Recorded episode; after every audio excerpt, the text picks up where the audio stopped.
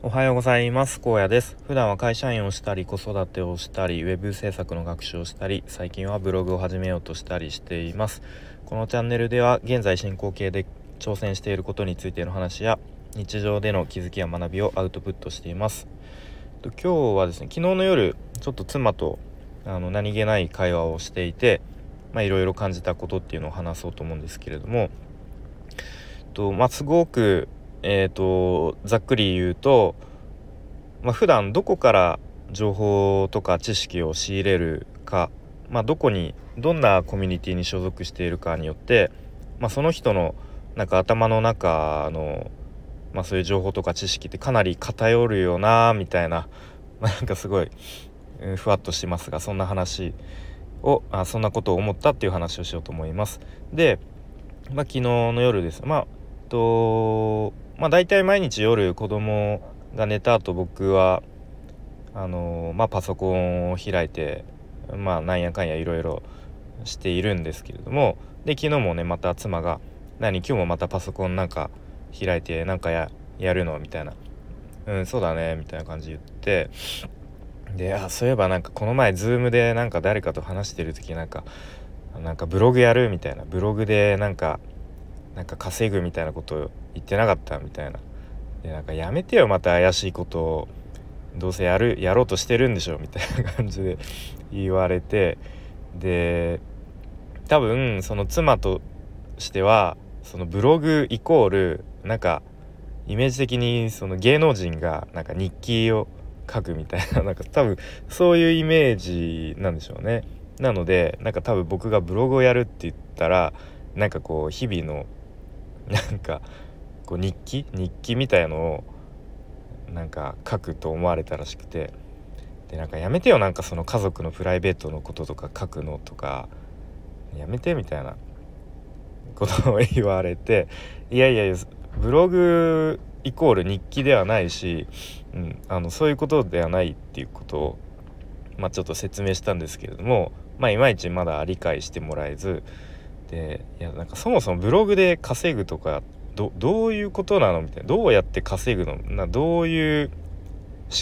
こう仕組みなのっていうことを聞かれたのでまあいろいろ方法あってでまあ大きく2種類にあるんだよと。でまあ1個は、まあ、広告を貼ってあの Google AdSense ってやつでその広告をクリックすると、まあ、1円とか2円とかこう入ってくるっていうのが一つとでもう一つはまあアフィリエイトってやつでまあなんかそのリンクを踏んでそこからなんか商品とかサービスを購入したりなんか登録したらそこであの、まあ、成果報酬っていう形でお金が入ってくるっていう、まあ、大きくそういう2つのやり方があるんだよっていうことを、まあ、説明したんですね。でそしたらまたそれもいやなんかそれって結構やばいやつでしょみたいな なんかよくあのなんか芸能人とかがなんか変な怪しいサプリとかをこう紹介してでなんか本当は効果ないのになんか嘘ついてでなんかそういうやつでしょみたいな。でたまになんかこう医者がちょっとこう注意喚起というかなんかそういうのやってるやつでしょみたいな。やめてよ怪しいのやるのっていう。まあまたそこで、うん、ちょっと認識がずれてるなっていう。まあまあそんな会話をまあねちょっとこうおも冗談半分というかあのしてたんですね。うん、でまあ確かにブログで稼ぐってこうなんだろうあんまりそういう情報とかを普段あの自分から仕入れてない人にとってはなんかすごく怪しいことをして稼いでる人みたいなそういうイメージがあるんだろうなっていうふうにうん、思いましたね昨日。で、まあ、僕ウェブ制作の、まあ、主にコーディングの勉強をしてきてである程度ウェブサイトも作れるようになったんですね。で、まあ、例えば妻に、まあ、ちょっとこんなサイトちょっと作れるようになったわとかなんかこうちらっと見せたりすると、まあ、それっていうのはある程度こう目に見えるじゃないですかそのウェブサイトを自分でこう作ったっていうでまあそういう風になんか目に見える成果があるとあこんなん作れるんだすごいじゃんみたいな感じでまあなんだろうこうちょっとまあ、見て認認めてもらうというかこうちゃんとあの日頃勉強してでまあ成果としてこういうのがウェブサイトが作れるようになったみたいな、うん、のはあったんですけど、まあ、ブログで稼ぐとなると、まあ、なかなかね何だろう認めてもらうというか分かってもらうのにはまあ時間がかかりそうだなっていうことを思いましたね。まあなんだろう、まあ、さっきかブログで稼ぐって言ってますけど、まあ、僕自身はまあそんなになんかブログで何が何でもなんか絶対稼ぐっていうまあそこまでの、うん、稼ぐだけのためにやるつもりはないんですけども、うんまあ、それよりもなんかスキルを身につけたいっていう思いが結構あってで、まあ、具体的にはセールスライティングとかそういうライティングのスキルとか、まあ、あとはウェブサイトの運用っていうところの知識とか経験を、まあ、身につけたいなとか、うん。まあ、あとセキュリティの知識とかですね。まあそういうのを通じてまあでもあのねやっぱり稼げないとモチベーションにもつながらないかなっていうところで、うん、まあ長い目で見てまあ1年とか2年とかそういう長いスパンで見てあのいずれは稼ぎブログから収入を得られるようになりたいなみたいな、まあ、そんな感じで思ってますね。はい。でもちょっと話が、えー、それたんですけれども。でまあよく言われまあ僕は結構あのこういう話聞いたことがあるんですけどこうスマホの中身って人によってこう全然違っていると。いうことですね。まあ、どういうことかっていうと、まあ、その人の興味関心によってどんどんこうスマホがその人に最適化されていく例えば Twitter で言うと、まあ、誰をフォローしているかによって、まあ、タイムラインって当たり前当たり前ですけど全く違うものになりますよね。うんまあ、そんな風にこうどこから情報を仕入れるかとか、まあ、あとはどんなコミュニティにコミュニティに所属しているか